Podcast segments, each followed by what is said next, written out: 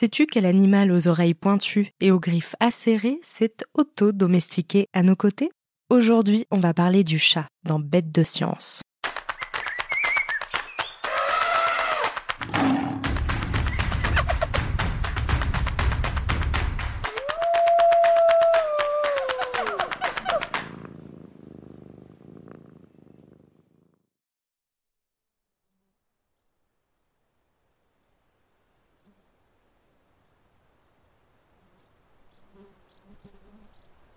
C'est une belle journée d'été. Dans l'air plane le parfum poudré des jasmins en fleurs, tout proche. Sur les palmiers, les dattes brunissent, gorgées de suc épais au goût de miel. Les oiseaux piaillent avec malice depuis le bleu du ciel. Le temps s'étire à l'infini sous le soleil, comme au repos, immobile et éternel. Nous voici à l'ouest du Nil, dans la cité égyptienne de Néken, baptisée Hierakonpolis par les Grecs. Des êtres humains ont élu domicile sur les rives fertiles de ce long fleuve. Ils y cultivent les plantes qui les nourrissent, comme le blé, l'orge ou le fameux papyrus. Cela ne fait que quelques millénaires à peine que l'agriculture a bouleversé l'histoire de l'humanité et changé la course du monde. Sur un muret en terre crue, loin du vacarme des humains qui s'affairent, un chat somnole, alangui de la chaleur. Son pelage roux rayé de noir semble s'embraser au soleil. Il respire calmement. Son ventre se gonfle et s'abaisse, s'abaisse puis se gonfle. Il est tranquille. Il a toute la journée pour dormir. Son royaume se tient au point de bascule entre le jour et la nuit. C'est au crépuscule qu'il partira en quête d'une proie pour se nourrir. Alors, ses paupières pour leur close s'ouvriront pour révéler deux yeux dorés. Ses pupilles verticales se dilateront pour laisser rentrer plus de lumière et distinguer le monde avec précision. C'est ce que l'on appelle la nyctalopie. Le regard du chat, hypnotique, abrite en effet une botte secrète. Sa vision nocturne, faite pour l'obscurité, rend ce carnivore redoutable l'adorable boule de poil devient, une fois la nuit tombée, un chasseur hors pair. Gare aux rongeurs, lézards, insectes, oiseaux qui passeraient par là. Tapis dans l'ombre, à l'affût, le chat fond sur ses proies, et les chances d'en réchapper sont minces. Mais pour l'instant, notre matou est tout à sa torpeur il ronronne. Parfois, quelques spasmes le saisissent, faisant bouger ses vibrisses, ses longs poils qui s'étendent de chaque côté de son museau, au-dessus de ses yeux ou à l'arrière de ses pattes, sont loin d'être de banales moustaches. Il l'aide à se repérer dans l'espace, renforce son odorat et son ouïe, qui perçoit des sons inaudibles pour l'oreille humaine, et lui permettent en ce moment même de profiter de la douceur de la brise d'été. Peut-être goûte-t-il en rêve le miel des dattes, car leur parfum nous embaume, et le chat, lui, est doté d'un sixième sens.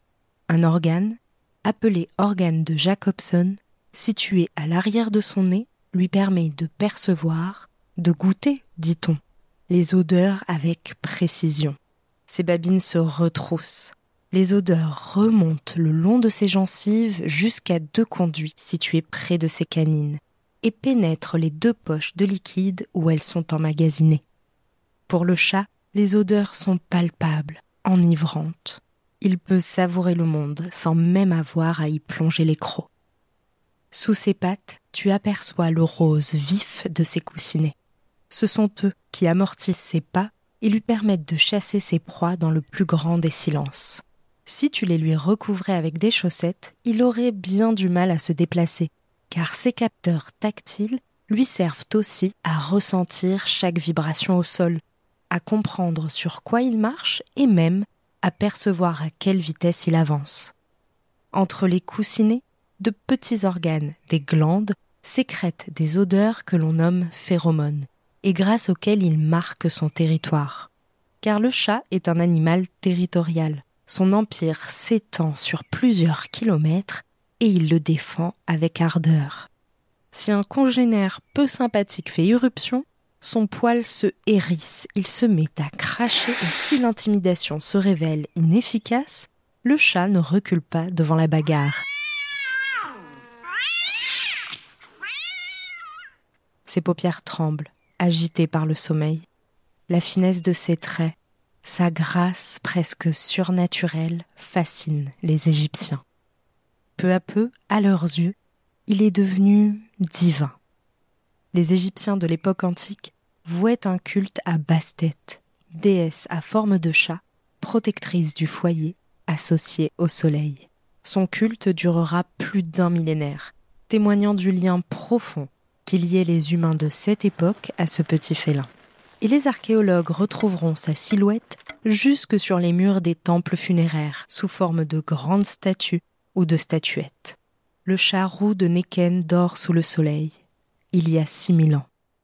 Quelque part en Mésopotamie et en Égypte, les humains viennent de se mettre à écrire. C'est la naissance des hiéroglyphes, et avec eux, celle de l'histoire de l'Égypte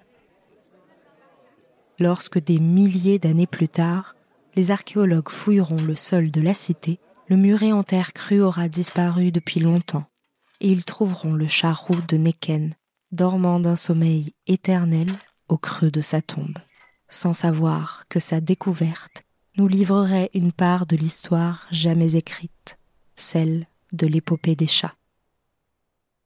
Mais comment les chats sont-ils devenus nos fidèles compagnons? Les chats domestiques, Felis catus, qui vivent au cœur des foyers humains, sont les descendants du chat de Neken, qui appartenait le plus probablement à l'espèce sauvage Felis sylvestris. Depuis leur domestication, il y a près de 10 000 ans au Moyen-Orient et peut-être en Égypte, les chats ont voyagé dans le monde entier en compagnie des humains. Ils peuplent aujourd'hui tous les continents du globe, mis à part l'Antarctique et tu vas voir que leurs capacités extraordinaires ne sont pas étrangères à leur succès évolutif. Les scientifiques se sont en effet penchés sur l'intelligence des chats. Mémoire, sociabilité, développement et même caractère ont ainsi pu être étudiés. Ils ont découvert que la mémoire à long terme bat tous les records chez le chat, il est par exemple capable de se souvenir de la présence d'un objet bien après que celui-ci ait été caché, ou alors de rentrer à la maison après de longues journées passées loin de chez lui sans pour autant se perdre en chemin. Par ailleurs, tu as peut-être déjà remarqué que ton chat réclame à manger ou se couche à une heure précise, suivant un rituel qui se répète de jour en jour et semble indiquer que le chat a la notion du temps qui passe. Eh bien, des expériences en laboratoire ont prouvé que nos matous font la distinction entre des périodes d'isolement de 5 ou de 20 secondes par exemple. Et si des études plus précises restent à effectuer sur le sujet, les scientifiques émettent l'hypothèse que le chat aurait probablement une horloge interne lui permettant effectivement d'appréhender le temps qui passe. Quant à sa réputation de solitaire dédaigneux, eh bien c'est une légende. Le chat, sous ses abords majestueux, peut sembler hautain mais c'est là une interprétation purement humaine. Le chat est au contraire un être social, qui entre régulièrement en contact avec ses congénères à travers tout type d'interaction, comme le jeu, la curiosité ou encore l'agressivité. La sociabilisation des chatons joue d'ailleurs un rôle essentiel dans leur développement. Et dès le plus jeune âge, les chercheurs ont remarqué qu'ils étaient dotés de personnalité. Oui, tu as bien entendu. En science, la personnalité, c'est un ensemble de traits, de comportements, d'attitudes et de réactions stables dans le temps en dépit des variations de l'environnement. On peut être aventureux, timide, optimiste ou encore insatiablement curieux. Ainsi, les éthologues ont pu observer que les différences de personnalité apparaissent dès les premières semaines de vie entre les chatons d'une même portée et les traits de caractère de chacun, comme l'amicalité par exemple, resteront stables tout au long de leur vie. Et oui, nos mignonnes petites boules de poils ont leur petit caractère. Et si tu as un doute sur l'affection que ton chat te porte, je t'arrête tout de suite. D'abord, les études menées en laboratoire ont démontré qu'un chat est parfaitement capable de reconnaître son humain juste au son de sa voix. Les scientifiques ont par ailleurs observé qu'un chat ne se comporte pas du tout de la même façon selon qu'il est seul, avec son humain ou en compagnie d'un étranger. le chat adopte un comportement plus méfiant avec l'étranger et montre des signes de stress. Seul, il est plutôt inactif, mais il devient tout à coup tendre et joueur lorsqu'il reconnaît son humain. Le comportement des chats varie donc grandement en fonction des situations. Lorsqu'une situation est particulièrement stressante, le chat va volontiers regarder son humain pour analyser ses expressions et ainsi être en mesure de comprendre ses émotions. Certains chats sont même tellement attachés à leur humain que lorsque celui-ci quitte le domicile, ils montrent tous les signes de ce que l'on appelle l'anxiété de séparation. Plus simplement dit, le chat seul détruit l'appartement, fait ses besoins hors de la litière ou miaule de façon excessive pour signifier qu'il est en détresse. Pas si insensible le chat, n'est-ce pas? Alors, la prochaine fois que tu as l'impression que ton chat t'ignore lorsque tu l'appelles, un conseil. Sois plus attentif au mouvement de ses oreilles, de sa tête ou de sa queue.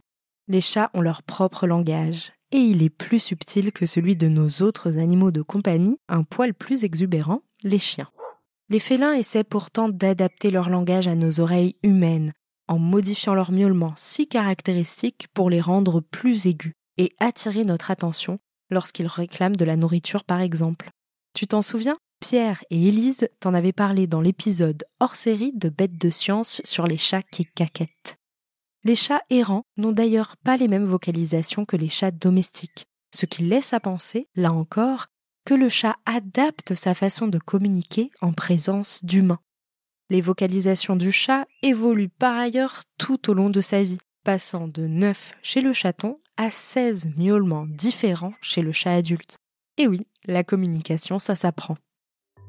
De fait, les chats ont développé une relation privilégiée avec l'humain.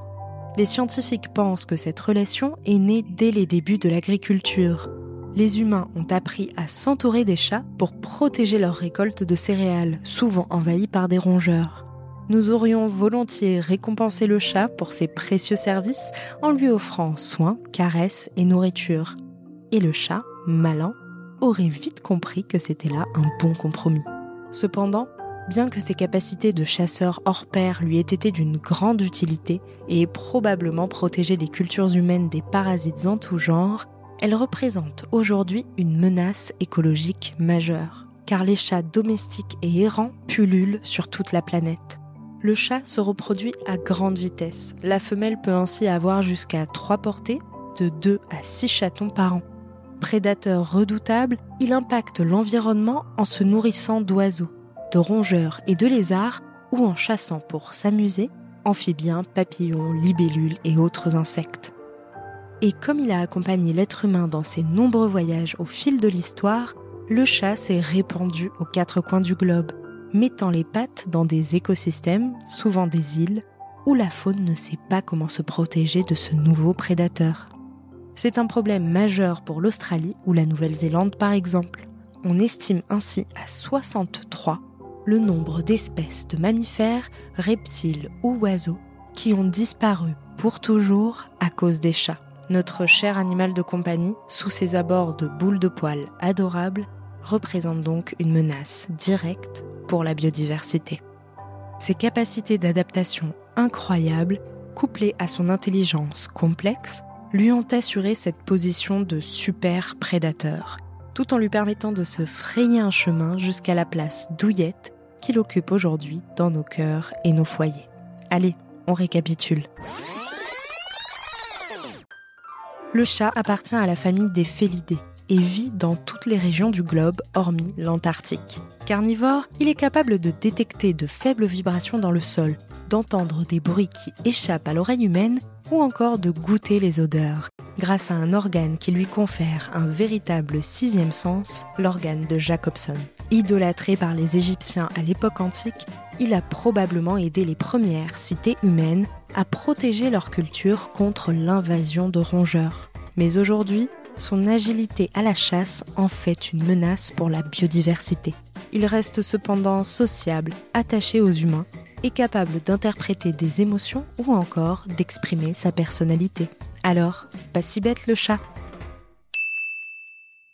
Merci d'avoir suivi cet épisode de Bête de Science. Si ce podcast te plaît, tu peux t'abonner pour découvrir de nouveaux épisodes toutes les deux semaines et en apprendre toujours plus sur l'intelligence fascinante des animaux. Si tu nous suis sur Spotify ou Apple Podcast, tu peux même nous laisser 5 étoiles pour nous dire qu'on a fait du bon travail ou nous laisser un commentaire si tu veux qu'on parle d'une bestiole en particulier. À bientôt jeune aventurière et jeune aventurier.